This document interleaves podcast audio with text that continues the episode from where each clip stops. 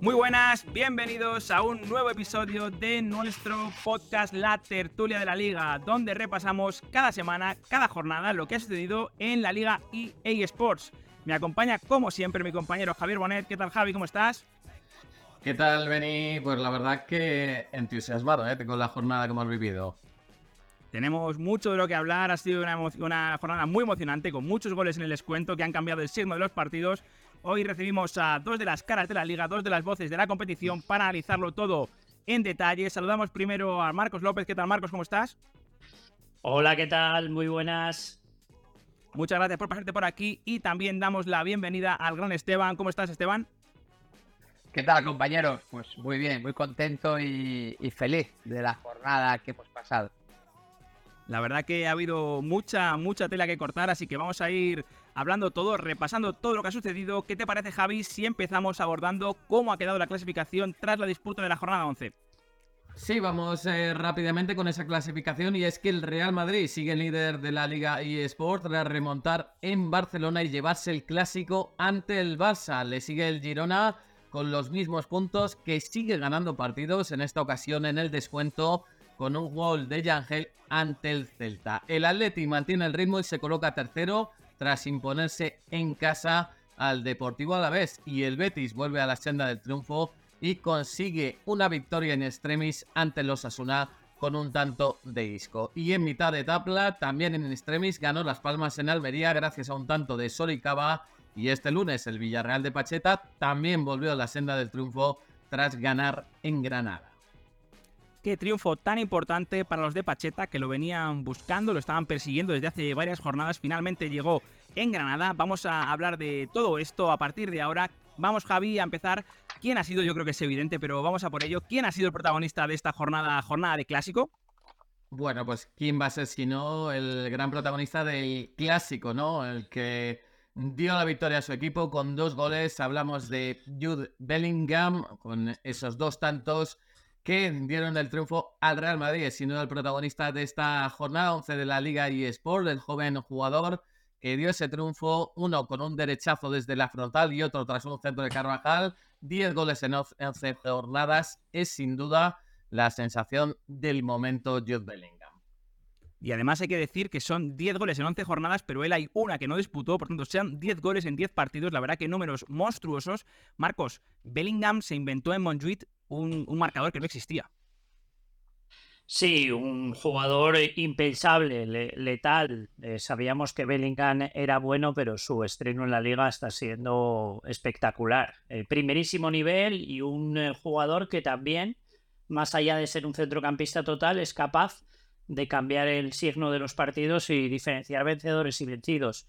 Porque además eh, no estaba en su mejor día, no estaba participando en la distribución no se le veía con demasiada confianza y sin embargo dos situaciones de gol, dos goles y de derrota a, victoria de los suyos. Por lo tanto, un jugador espectacular que está teniendo un arranque eh, brutal y, además si tú ves el ranking de los mejores 25 o 30 eh, goleadores europeos, el único centrocampista es Jude Bellingham. Por lo tanto, impensable y letal jugador que está teniendo un estreno en la liga que augura que va a ser un jugador dominador en, muchos años.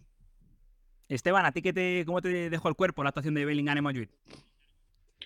Bueno, al final, con los jugadores que juegan cerca del área de la portería rival, eh, tienen que estar acertados eh, en dos o tres acciones nada más, ¿no? A diferencia de un portero, un defensa que tiene que estar 90 minutos acertado, hay ciertos jugadores que tienen ese privilegio, que es dificilísimo por otro lado.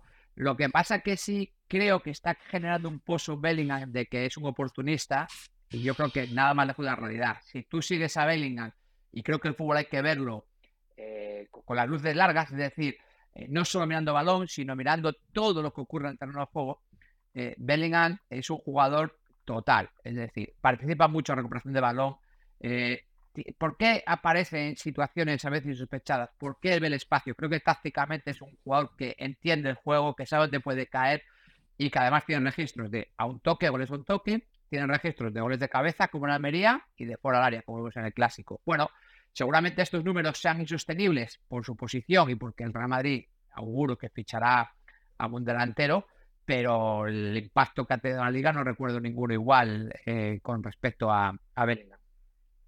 Y sobre todo, Marcos, porque como, como decías, no estaba siendo el mejor día de, de no estaba participando demasiado en la creación del juego. Hay que decir que, que Gaby, eh, que fue su marca, eh, seguramente tuvo, estuvo mucho mejor la primera hora del partido sobre él, muy incisivo, eh, sin dejar de girar, sin prácticamente permitirle aparecer. La verdad que es que el Barça hizo una gran primera hora de juego. Dominó el juego desde, desde lo táctico el Barça, creo que hizo un cuadrado en medio campo con, con Gundogan, Gaby como pivotes y en la zona entre líneas con, con Fermín y con Joao Félix.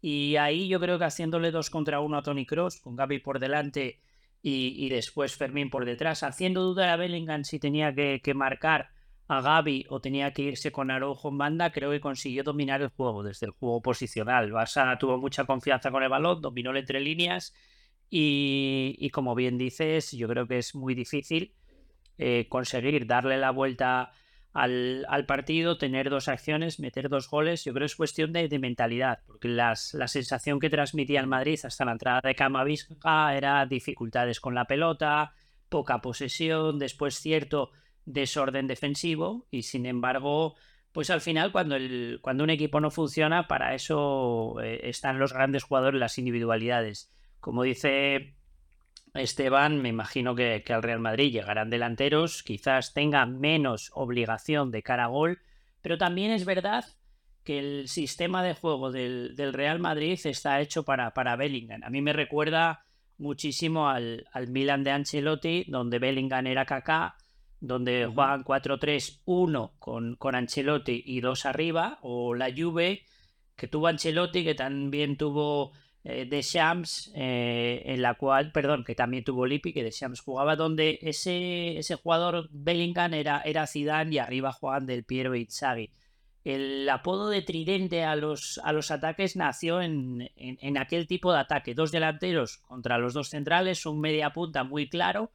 Y es justo lo que está jugando el, el Madrid. Ese fútbol, ese sistema de juego de finales de, de los 90, principios de, de este siglo, donde al final el verdadero tridente eran tres jugadores que, buscaban eh, dominar por dentro y, no con extremos como pasaron a ser después los, los tridentes. Creo que el sistema es para Bellingham para que llegue suelto al área, lo vimos en el segundo gol, eh, generando o ganando el espacio que, deja el, el, delantero arrastrando al central y ahí es muy poderoso porque físicamente Bellingham está en el top 5 de la liga en, en esfuerzos de alta intensidad, está en el top 5 en sprints, está, está en un nivel de, dominio y de, y de Y nivel físico de brutal. Por lo tanto, lo aprovecha, le, le generan un espacio y ahí siempre llega a gol. Tiene muchísima llegada y lo demuestra.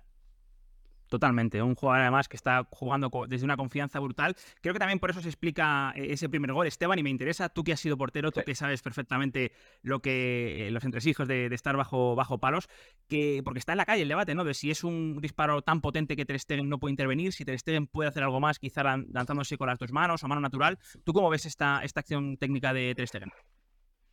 Bueno, lo primero, eh, es verdad que Ter Stegen hace un gesto raro, ¿no? Cuando cuando intenta impactar con la pelota. De hecho, e, en vez de intentar sacar el balón hacia afuera, quiere como palmearla muy lateral. Bueno, pues hay que buscar un porqué. Eh, parece raro, sí, a mí me resulta extraño. Para mí el porqué es el poco tiempo que transcurre desde el disparo, desde que el balón sale de la bota de Bellingham hasta que llega a la zona de intervención de Ter Stegen. Prácticamente no da tiempo a intervenir. Y por el medio, creo que hay jugadores que dificultan la visión. Por lo tanto, un portero que no ve salir el balón es un portero que tiene menos tiempo a reaccionar y se encuentra muy encima. Seguramente eso sea el, motivo de que veamos un gesto raro, ¿no? Un gesto de palmeo raro, en vez de ser un intento de desvío o de despeje lateral, acaba casi palmeando hacia adentro. Bien. Luego está el debate de, la mano cambiada. Mira, yo siempre utilizaba la mano cambiada cuando el balón me pasaba del hombro hacia arriba, ¿no? Entiendo que llega mucho más lejos, que llega más rápido, y pongo como ejemplo, cuando tú vas a coger el cinturón de un coche, haces así, ¿no? ¿Por qué? Qué bueno. más rápido, eres más, preciso. Claro, pero eso hay que dominar esa, esa faceta para, para explicarlo. Si desde pequeño no te han utilizado más que la mano natural, solo vas a utilizar la mano natural. Pero yo entiendo que la mano cambiada te permite llegar más rápido, más lejos y luego darle seguramente eh, una oportunidad de mejor despeje o mejor desvío. Es un balón muy difícil, es un balón que si Ter Stegen no le da una respuesta adecuada es porque era de máxima dificultad y yo aquí creo que quiero poner en valor más el tiro, la colocación, la potencia que llevaba el disparo de Bellingham, más que un posible error de Ter Stegen. ¿Puedo hacer más? Seguramente que sí. ¿Es fallo? Para mí no. Qué bueno, qué, qué, qué, gran descripción. Al final, para eso contamos con, con profesionales como tú, Esteban. Y, bueno, la verdad que es que sí que es cierto que parece un palo de golf, ¿no? Esa, esa pierna de, de Bellingham, como además completa, eh, digamos, el, disparo con la derecha, acaba muy arriba. La verdad que un zapatazo que se inventó cuando parecía que tampoco no parecía una opción de disparo claro, pero él, él lo probó. Y a partir de ahora, eh, Marcos, ¿cómo ves tú eh, al, al Real Madrid, sobre todo sabiendo, conociendo ahora la baja de, de Chouameni? Eh, un jugador que estaba siendo clave, el pivote del, de Ancelotti. ¿Crees que puede ser la oportunidad para que Camavinga eh, brille y, demuestre de nuevo que, su posición es esa? Bueno, creo que es muy claro que Camavinga es, medio centro, que eh, su mejor posición puede ser ser el 8 en, un doble pivote, que en el futuro probablemente será, será un 6, porque eh, es un jugador que ordenándose, jugando en, menos espacio y más posicional, pues seguramente mejorará su juego. También es verdad que, que Camavinga se le ve, es un jugador de despliegue. Tenerlo sujeto de medio centro en, una posición puede ser cuestión de, mentalidad y de, un partido, de, una necesidad del equipo, pero se ve que es un jugador que necesita campo, que le gusta eh, batir líneas en conducción, que le gusta eh, tener muchísima presencia en campo contrario y, no hay duda de que no es un lateral izquierdo. Camavinga no es lateral izquierdo. Lo que pasa que viendo cómo se está desarrollando el fútbol, viendo cuál es la evolución, viendo cuáles son las necesidades de, los equipos grandes de dominar, de generar superioridades, de tener mucha fuerza con el balón por dentro y, a partir de, de, buscar la combinación, llegar a portería contraria, Camavinga le aporta mucho al Madrid como lateral izquierdo. Si tienes a Vinicius abierto, un jugador que según recibe arranca, que no permite o no deja mucho espacio para que le doble y para hacer el 2 para 1 en banda, porque Vinicius ya directamente te encara a uno, a dos rivales, pues Camavinga te, genera esa superioridad en medio. Hablábamos antes de, del cuadrado del Barça en medio campo. Eh, en el momento que entra Camavinga, ese cuadrado pasa de ser superioridad del Barça a ser superioridad del Madrid. Y, automáticamente se cambia de campo eh, al jugar. ¿Eso por qué? Porque Camavinga desde el lateral izquierdo se incorpora hacia adentro, porque va en conducción, porque de repente aparece en la frontal del área, porque los dos primeros tiros del Madrid son dos jugadas que inicia generando una superioridad Camavinga, que después la gente se olvida porque Camavinga no es de último pase, pero dices, ¿dónde está el origen? Porque el, el Madrid llegue suelto a la frontal del área y ahí ves que es, que es Camavinga, que fuerza una falta en la frontal creo que esas cosas le, vienen al Madrid jugando de falso lateral izquierdo. En su devenir, en su carrera, yo creo que no va a ser lateral izquierdo porque es un mediocampista espectacular. Eh, ¿Cómo lo veo por dentro? Pues lo veo más en la posición de 8 que la de 6, porque creo que salta a la vista que es un jugador que, mm, se maneja muy bien eh, a muchos metros y que tenerlo de pivote por delante de los centrales, siendo un jugador muy táctico, que juegue más con la cabeza que con las piernas, creo que igual para dentro de, unos años, cuando su físico empieza a caer, sí, porque tendrá experiencia de sobra y tendrá un dominio de, lo táctico brutal, pero ahora mismo es un jugador que necesita metros y al Madrid le aporta mucho como lateral. Si se le necesita ahora como medio centro, que va a ser su destino en el Madrid y que va a acabar jugando ahí, pues creo que el Madrid tiene que solucionar la parte izquierda, sobre todo en ataque, porque ahí tiene que generar confianza en defensa y sobre todo superioridades en ataque.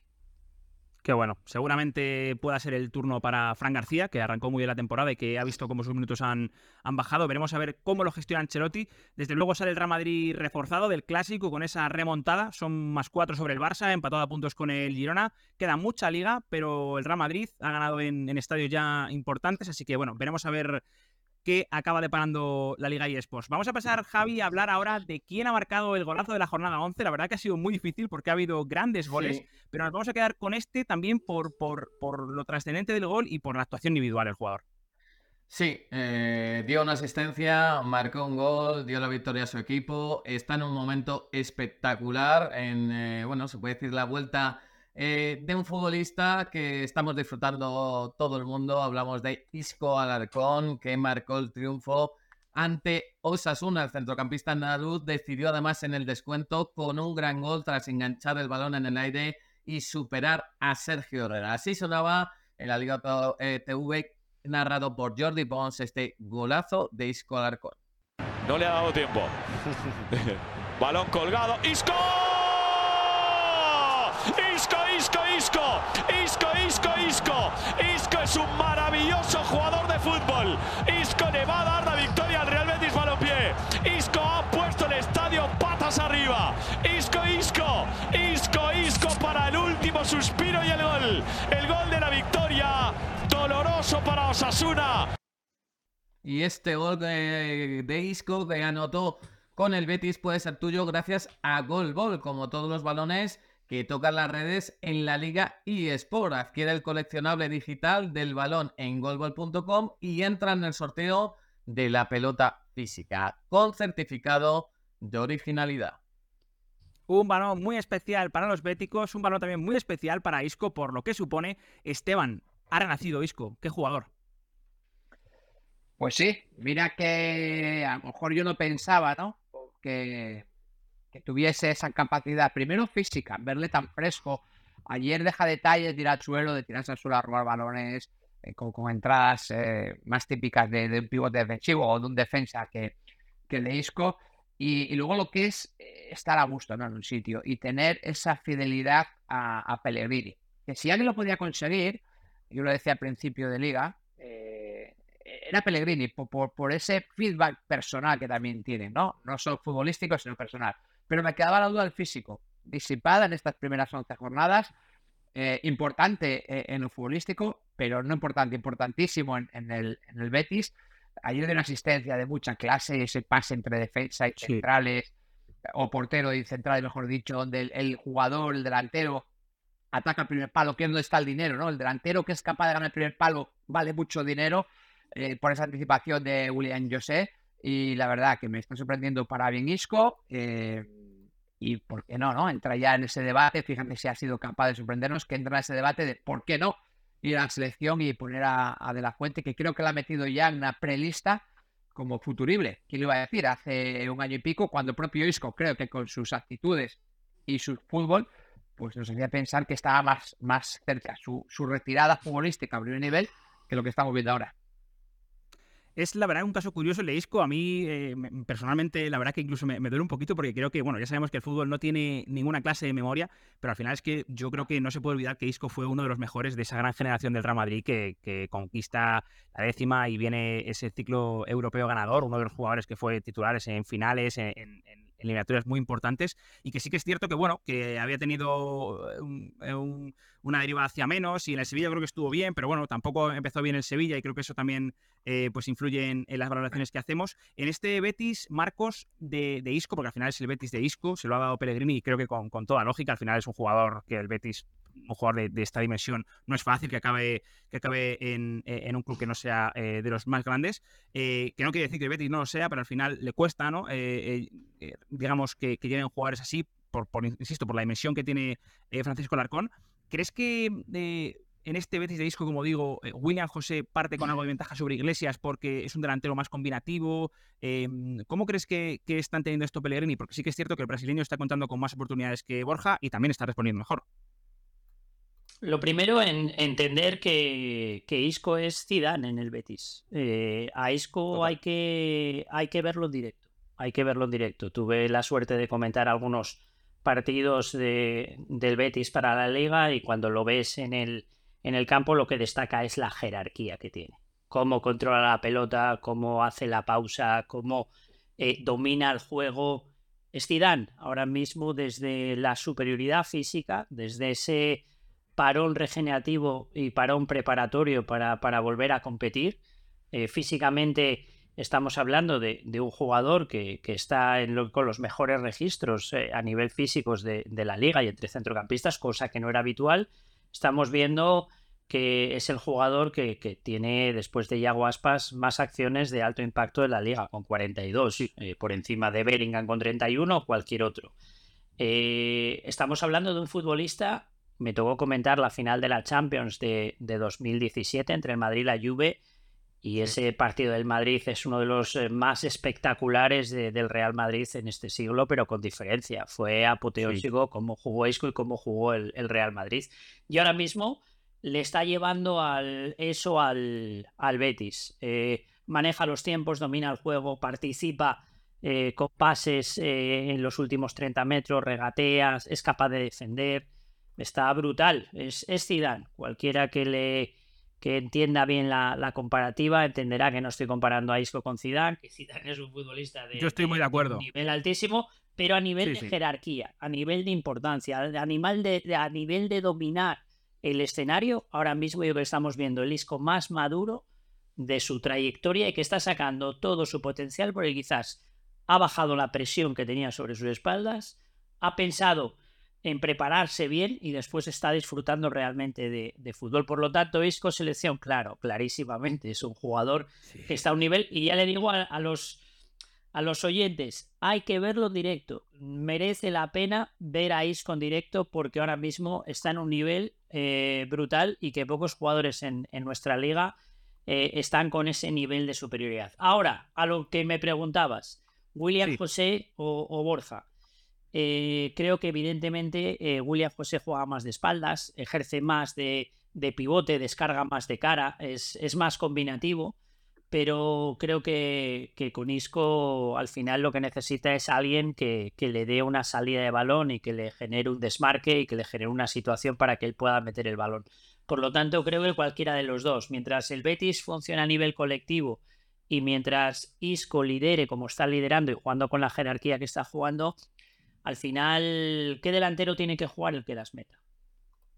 Totalmente. Además, estamos viendo que, Pellegrini también está optando por meter ahí de vez en cuando a Yoce. También vimos a, San. Bueno, son alternativas que, maneja Pellegrini, el, chileno. Y me viene a la cabeza, Esteban, lo que acabas de decir de, bueno, de, cómo ha recuperado el físico y demás. Y es inevitable que me vengan a, la frase en la cabeza que yo acuño a Mourinho, eh, creo que es suya, pero si no, que me perdonen los oyentes, y es que ¿dónde acaba, dónde acaba la parte física y dónde empieza la mental? ¿no? Eh, es, difícil ¿no? saber eh, hasta qué punto se puede explicar por un tema físico o por un tema simplemente de, la confianza, de lo tranquilo que está, de, bueno, pues de, lo respaldado que se siente en el club, ¿no?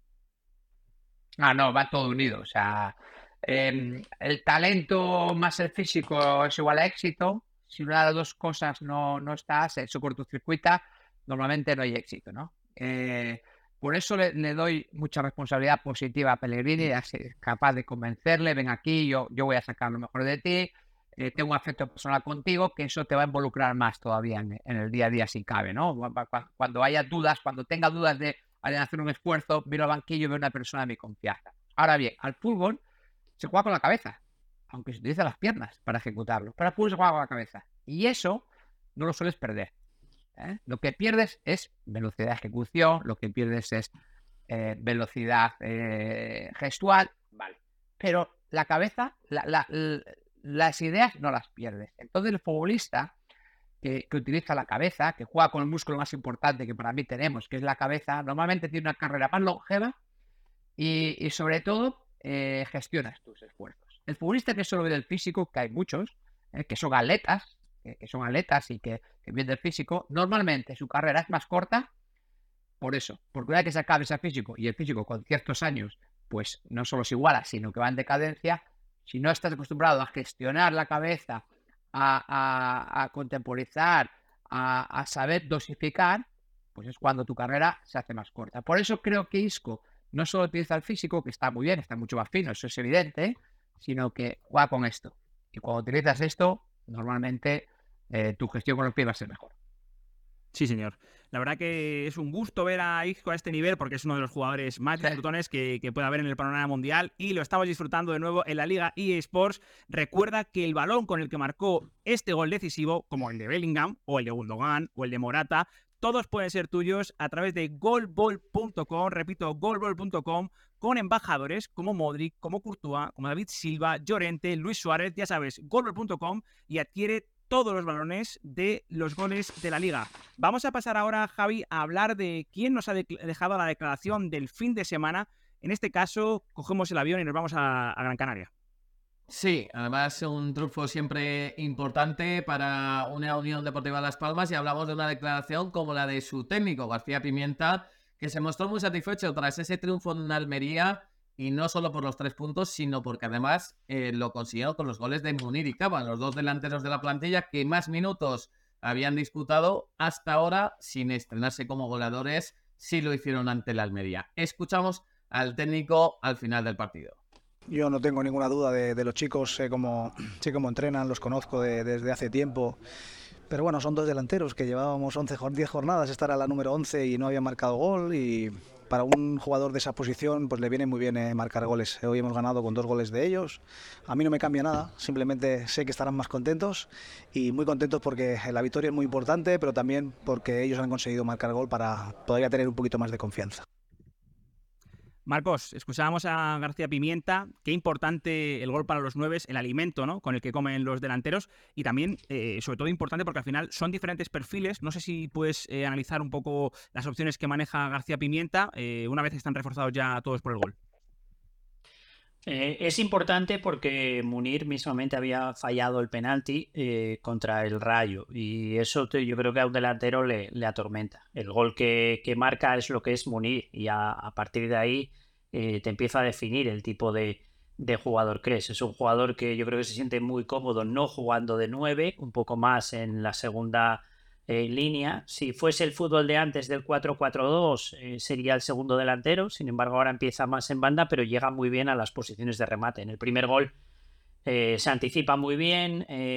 decía Esteban que esos delanteros que son capaces de llegar al primer palo y anticiparse tienen otro nivel de, valoración, pues ahí Munir lo, hace muy bien. Un jugador que siempre ha tenido gol y que ahora mismo cuenta con toda la confianza de García Pimienta. Por lo tanto, tiene una oportunidad increíble. Después está Marc Cardona, que es eh, un 9 que cae a bandas, que tiene movilidad. A mí me, gusta mucho, me parece un jugador interesante que tiene que, que ir progresando. Los Cardona eh, Sergi Cardona en el lateral y sí. Cardona, yo creo que son, son importantes en, eh, la Unión Deportiva Las Palmas. Y después está eh, Suri Cava, que es eh, que lo conocemos, que ya tiene trayectoria en la liga, que, viene de, abajo y que es un jugador que quizás jugando a 50 metros tiene dificultades de, velocidad, que, no le queda muy lejos la portería, pero jugando en el área es el típico delantero rematador, tanque, y que tiene que sacar lo que sacó en el, en el gol contra la Almería en el minuto 93, que es contundencia. Y tiene que tener eh, contundencia, determinación para, para rematar. Creo que en el gol lo hace muy bien. Sin pensar, eh, saca golpeo de balón y, es imposible que el portero reaccione. Creo que fue una victoria vital e importante. Creo que la Almería tiene unos problemas en los centros laterales brutales. Creo que es impensable, igual que era impensable el rendimiento de Bellingham a nivel de, de resultado, es, impensable el rendimiento de la Almería eh, a nivel de resultados en estas primeras jornadas, porque creo que es un equipo que, no está para tampoco. Y, y, volviendo a lo que te decía, creo que Soricaba eh, tiene un desafío, marcar diferencias en, eh, en primera división y creo que el camino es la contundencia y la determinación en el remate de ese segundo gol. Seguro que le da confianza. No sé si me olvido, bueno, está Sandro que también juega en banda, que yo creo que sus características de toda la vida eran las de ser nueve, y creo que es más nueve que Munir, no es para jugar en banda, y creo que es un jugador, Sandro, que cuando se relaja, si fuese capaz de, trasladar su rendimiento en entrenamientos a partidos eh, sería muy importante. A veces se bloquea con el gol, pero cuando está bien de cara a portería, su equipo lo nota.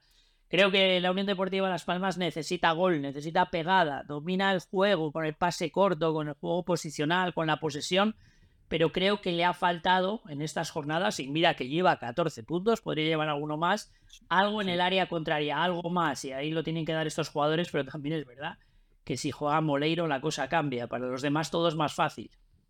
Qué ganas de ver a Alberto ya recuperado al 100%, porque ahora es un jugador espectacular. Y sobre todo, Esteban, qué buen mes de, Las Palmas en octubre, porque hasta ahora solo llevaban, hasta octubre, solo habían ganado un partido ante el Granada y sin embargo han sacado 9 de 12 en, este mes, eh, para ponerse, como decía Marcos, con 14 y ver las cosas un poquito más tranquilas.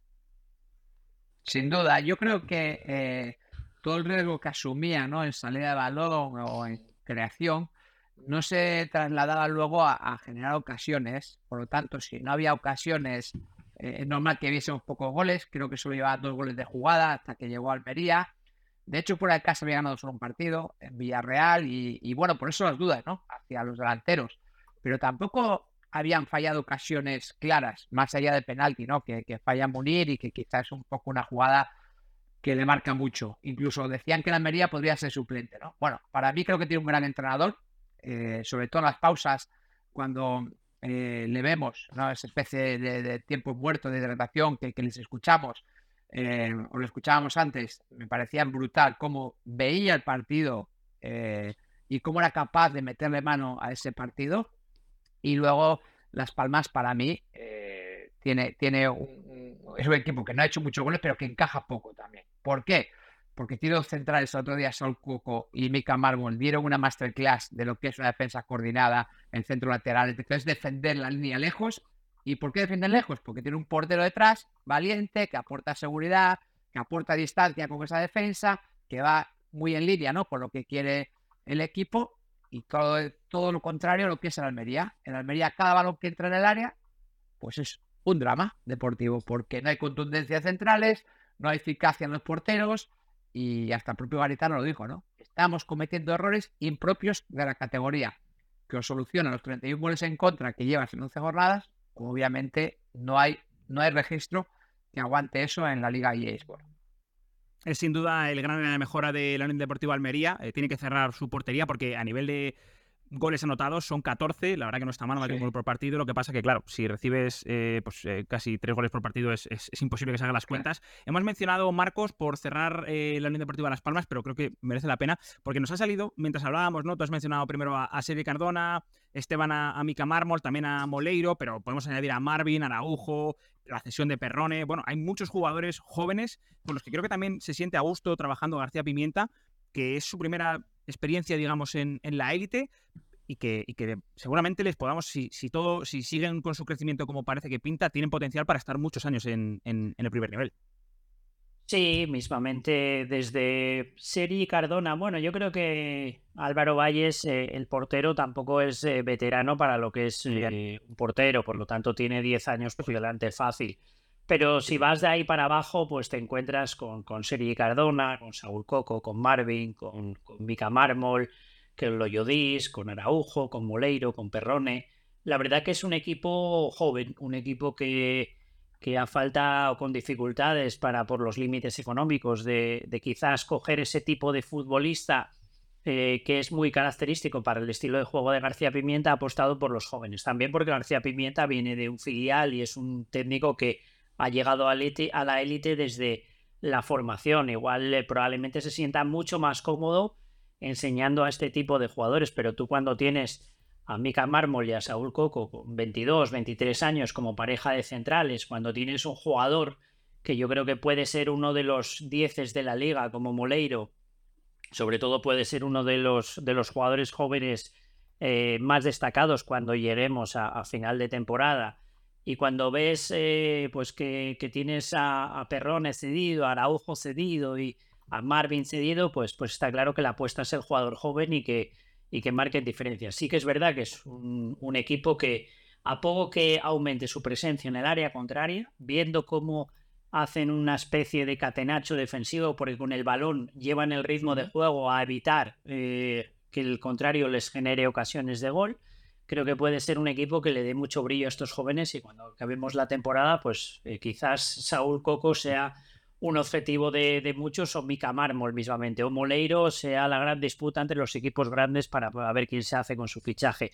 Es un equipo para seguir, para seguir y los jóvenes ahí están. Y también, si tenemos que hablar de un jugador, de un nombre propio en la Unión Deportiva Las Palmas, creo que hay que hablar de, de Kirian. De, de un medio centro, un interior, un jugador total en medio campo que se adapta a diferentes roles y que creo que le da mucho carácter, mucha personalidad al equipo y que hace muchas cosas bien y muy pocas mal. Totalmente de acuerdo. Y nos alegramos además porque ha vuelto tras superar ese, linfoma, bueno, que, además eh, creo que le dio mucha fuerza al equipo, por lo que nos pudo contar Luis Elguera en, Arquitectos. Fue el líder incluso estando lejos del terreno de juego y ahora lo, ejerce desde el césped. Una referencia absolutamente, el 20 de Las Palmas. Un jugador muy disfrutable y seguiremos muy pendientes de todo lo que vaya haciendo la Unión Deportiva en, en este campeonato. Vamos a pasar ahora, Javi, a hablar de la pizarra ¿con qué entrenador nos quedamos que además ha sido recientemente eh, distinguido por, por su labor? Sí, eh, hablamos de Diego Pablo Simeone, el técnico del Atlético Madrid, y es que ha sido nombrado como el técnico del mes de octubre en la Liga eSport ante el Alavés. Ganó su cuarto partido en cuatro jornadas disputadas en este mes. Sigue el ritmo de equipos como Real Madrid, Barcelona y Girona. Y además, ante los vitorianos, celebró su partido 450 en la Liga con el Atlético de Madrid. Y es que este conjunto de este Atlético, vuelve a ilusionar a los colchoneros. Totalmente de acuerdo, Javi, y recordemos que al final tienen ese partido aplazado todavía contra el Sevilla en casa, que hay que ganarlo, porque por supuesto es un, es un partido que hay que ganar, pero si hace ese más tres, se colocaría con tantos puntos como Real Madrid o Girona. Esteban, eh, el Cholo, en lo personal, no se cansa de batir récords, de renovarse cada año. Pues sí, eh, fíjate, ¿no? La estabilidad que le ha dado un club como Atlético Madrid, que cuando él llegó, pues, pues eh, no, no, no, había, había, más de un técnico por, por, temporada, sino dos, sino tres, y le ha dado estabilidad, le ha dado un estilo de juego que siempre cuando no se gana aparecen las, las voces críticas, ¿no? Y se, se alude muchas veces a, a, a, lo que gana, pero yo comparo el valor del Atlético Madrid, económicamente hablando, cuando él llegó y el valor del Atlético Madrid ahora. Creo que está bastante bien rentabilizado lo que haya ganado el Cholo Simen en estos 12 eh, o 13 años que, lleva, ¿no? Y luego creo eh, también que este año eh, ha desconcertado un poco a, su equipo. Porque a Grisma le deja libertad. O sea, a Grisma le dice, bueno, tú partes en zona defensiva muchas veces paralelo a Morata, incluso a veces en banda, haciendo una defensa de, de cinco medios, pero, pero no, no, Tú cuando tengamos el balón, haz lo que tú quieras. Muévete por cualquier parte del campo. Le da mucha libertad a los laterales para subir. Creo que se está convirtiendo en un entrenador muy práctico, siempre lo fue, muy resultadista, por resumirlo. Pero también empieza a gustarle la vistosidad, el fútbol, la libertad de ciertos jugadores. Y luego, claro, si tienes el acento de Morata, tienes un portero atrás como Oblak, que este año no está siendo muy exigido, no está siendo su mejor temporada, pero sabemos que hay seguridad. Tienes la mejoría de Mario Hermoso, que para mí ha dado un paso hacia adelante en su rendimiento individual. Sí. Y ha recuperado un jugador como Saúl, que prácticamente lo hacíamos ex jugador Atlético Madrid y lo has vuelto a recuperar, más a Coque, que está pasando una gran temporada, pues bueno, esas pequeñas sumas de individualidades convierte en un gran bloque, como están moviendo Atlético Madrid, candidato a todo ahora mismo, después de ganar el derby, que quizás se hubiera perdido si era, era mucha distancia con respecto a Madrid, pero ese para mí fue el partido de punto de inflexión. Qué bien arrancó ese partido además, porque no permitió que el Real Madrid eh, prácticamente se conectara al partido, ya, ya iba eh, dos goles abajo. Eh, Marcos, creo que el, Real el Atlético Madrid, perdón, una de sus grandes, digamos, bazas del rendimiento es la, eficacia que están teniendo los de arriba, Morata, Grisman, Memphis, cuando antes de lesionarse, Correa también con, esos goles ante el Cádiz. ¿Crees que esta es una de las claves de su, de su gran rendimiento o, cuál es tu, tu análisis de, este Atlético Madrid de, esta temporada? haznos un esbozo. Bueno, el Atlético de Madrid es el equipo más goleador de, 2023 en nuestra liga. Eh, eso va un poco contra natura, porque el estilo del Cholo siempre había sido portería cero y a partir de ahí eh, golear. Para que el Atlético sea campeón, eh, la fórmula siempre ha sido la misma. dos jugadores arriba que, tengan presencia y dominio en el área contraria y que sean capaces de, hacer gol con poco. Después dominio de la estrategia y después una fuerte mentalidad colectiva. Creo que se está desarrollando una, una fuerte mentalidad en el grupo. Creo que ahora mismo Morata y Grisman eh, dominan eh, el juego ofensivo y después, bueno, la, apuesta del Cholo ha cambiado de aquel entrenador de 4-4-2, 4-2-3-1, eh, muy férreo atrás, de una defensa de, de cuatro más cuatro centrocampistas eh, que hacían eh, muchos kilómetros por partido con ayudas permanentes, se, ha cambiado a, ese 5-3-2, donde Bitzel se incorpora al medio campo, Mario Hermoso también saliendo la pelota. El otro día veíamos a, a Rorro Riquelme jugando de carrilero, algo quizás impensable hace dos años. Mm. Estamos viendo cómo Nahuel Molina ha ido a más en la liga. Hace un año iba al Mundial y quizás era de los tres eh, laterales argentinos, me, hacía gracia porque quizás si el ranking fuese de la liga entre los dos, tres laterales de Scaloni, Foyt, eh, Montiel y, Molina, Molina era el último y Foyt era el primero, sin embargo para Scaloni fue al revés, el primero era Molina, después Montiel y el último Foyt, Y yo creo que desde que gana el Mundial y vuelve, yo creo que ha crecido mucho y el Atleti en los laterales o los carriles es un equipo importante y por dentro, bueno, tenemos a Coque de pie, la, la vuelta al alto nivel de, de Saúl. Creo que es un equipo compacto, con gol, con mentalidad colectiva y eso siempre le ha funcionado bien a, al Atlético de Madrid del Cholo. Un Cholo que nos va a jubilar a todos. Recuerdo pues una, una, una, comida con el, con el Cholo en 2009, venía a entrenar a River, había ganado con Estudiantes de La Plata en 2006, aquel Boca Juniors de la Volpe y, demás, y decía que su sueño era entrenar al Atlético de Madrid y que algún día lo, lo lograría. Bueno, pues desde aquella comida, dos años después, entrenador del Atleti, ahora, pues ya van muchísimos años, parece que va a renovar y creo que la historia del de Atlético de Madrid eh, va a guardar eh, a, Simeone para siempre. Creo que ya es el, el entrenador que, que, bate todos los récords y me imagino que su desafío será ganar la liga. Cuidado que van muy de tapados, cuidado que se habla mucho de Madrid, Barça y ese rol de revelación lo está asumiendo con mérito, mucho mérito el Girona y eso siempre le ha funcionado bien al, al Atlético. Totalmente de acuerdo. La verdad que Simeone está escribiendo una de las páginas más, más, bonitas, más históricas de, todo lo que el recorrido del Atlético de Madrid. Veremos a ver hasta, hasta dónde les da, pero sí que es cierto que, este equipo transmite que está conectado, también está sacando los resultados en, Europa. Bueno, así que a ver hasta, hasta dónde les da. Y vamos a cambiar ahora a Javi de Tercio y vamos a hablar del dato de la jornada, como apuntaba Marcos, de la gran revelación con todo agradecimiento de la Liga EA Sports que no frena. Sí, está muy presente lógicamente en estas secciones y es que está haciendo, bueno, pues una, lo que hablamos, una temporada de récord como el que mencionamos ahora mismo y es que el Girona es el único equipo con nueve victorias en la jornada 11 a estas alturas en lo que llamamos de siglo XXI, excepto que no sean Madrid, Barça y Atlético Madrid. Así que el conjunto catalán hay que recordar que durmió líder el viernes con ese triunfo ante el Celta y luego, eso sí, empatando con el Atlético del Real Madrid tras ese triunfo en el clásico. Y es que los de Mitchell siguen aguantando el tirón de los grandes y hacen soñar con una gesta increíble para los equipos modestos. Esteban, son 28 de 33, es que se dice pronto, pero es que son 28 de 33, 9 victorias, un empate, una derrota, tan solo una derrota, como ha dicho Javi, ante, ante el Real Madrid.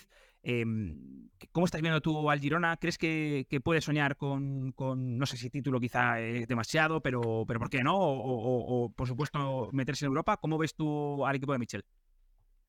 Lo primero, que tienen que disfrutar el camino, lo que están haciendo, no, no meterse en eh, metas muy, muy altas, porque eh, si tú te, te vas a unas metas muy altas y no cumples esas expectativas que para mí serían irreales, parece que la temporada ha sido mediocre. Me parece que esta es una gran temporada. No es solo lo numérico, que eso se ve, sino que yo animo a la gente a ver un partido de Girona.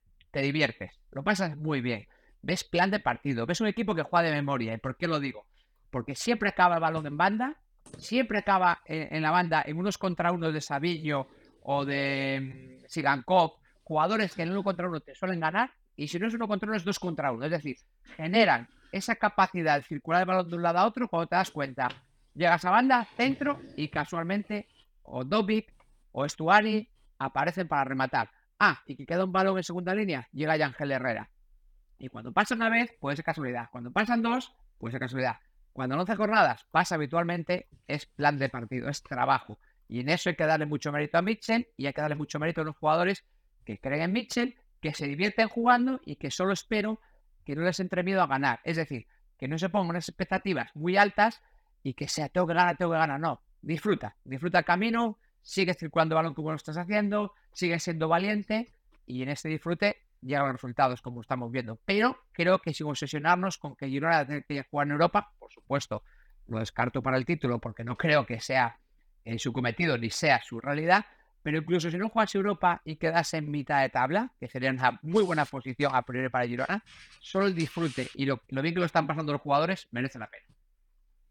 Muy de acuerdo, la verdad que con esto que comentas de, disfrutar el camino, ¿no? Porque al final es verdad que poner esas expectativas muy altas después te marcan, te marcan, digamos, la nota y, seguramente no sería justo, pero es que desde luego están jugando ahora mismo Marcos con un nivel de confianza brutal que también explica cómo Ángel se saca ese disparo, ¿no? Prácticamente en el descuento y también cuando estás en ese momento quizá que te sale todo, ¿verdad? Que, hay momentos, también por, por hablar del Celta, ¿no? Que fue el rival, de que, seguramente esté la situación completamente inversa, un equipo que está infrapuntuando para mí claramente. Eh, pero cuando se juega Marcos, como decía, desde esa confianza, eh, te salen cosas que, seguramente a veces ni imaginas, ¿no?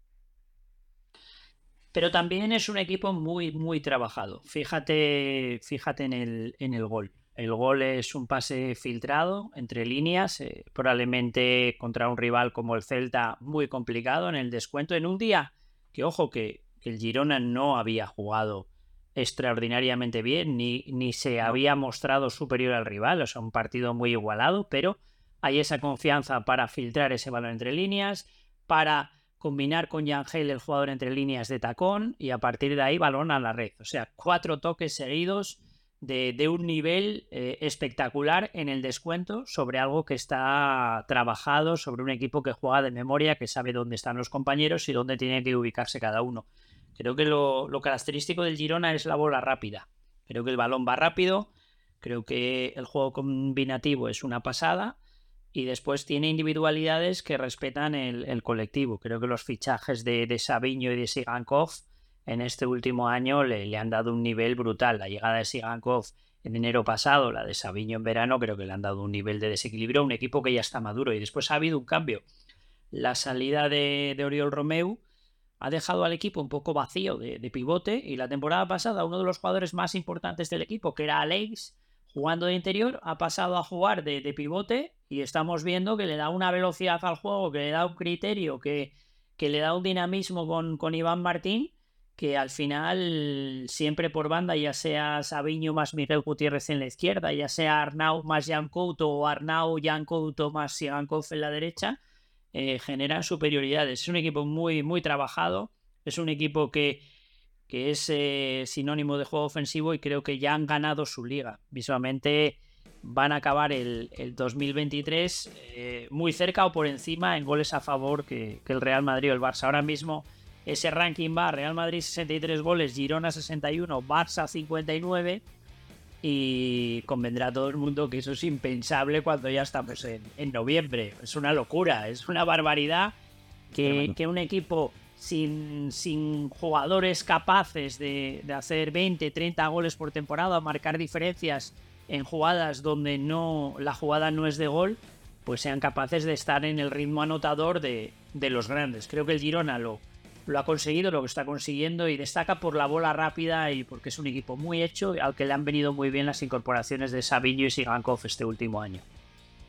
Totalmente, muy de acuerdo. Al final le hemos visto además remontar partidos eh, fulgurantes. En la primera parte se ha puesto 0-2, creo que fue contra Almería, contra Mallorca, y le ha dado vuelta jugando desde una confianza y, con un poderío ofensivo. Muchos jugadores se llegan desde a pisar área, desde segunda línea. Bueno, habrá que, y sobre todo, como dices Marcos, con ese nivel de Alex jugando de, de regista, que yo creo que, bueno, eh, hemos hablado de Isco y de la selección, entiendo que Alex quizá, bueno, cueste más porque nunca, lo ha, nunca ha estado ahí, digamos, en, la, absoluta, pero al final creo que está, eh, es verdad que también es, es, una situación de mucha competencia esa posición en, en, la selección, pero, pero que está llamando a la puerta sin ninguna duda. Estoy convencido que Luis de la Fuente eh, le está observando con el rabillo del ojo, así que bueno, veremos a, ver hasta, hasta dónde les da. De momento, segundos, empatado a puntos con el Real Madrid, con esos datos que nos ha dejado Marcos de goles anotados.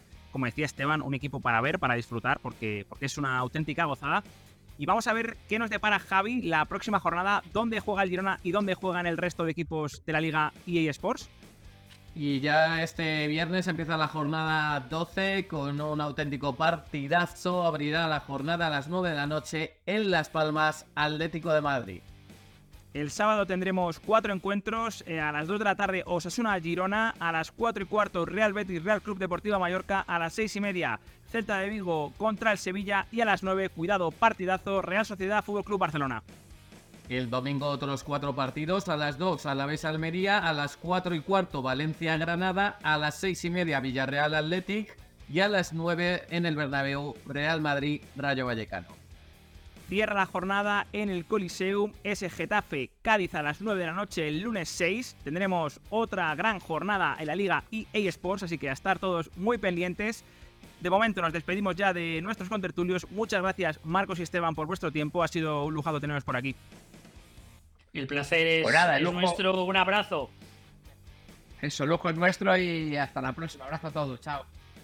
Gracias por vuestro tiempo. Nosotros nos despedimos, Javi. Volvemos la semana que viene con más fútbol aquí en la tertulia de la liga. Muchas gracias. Hasta la otra. Hasta otra.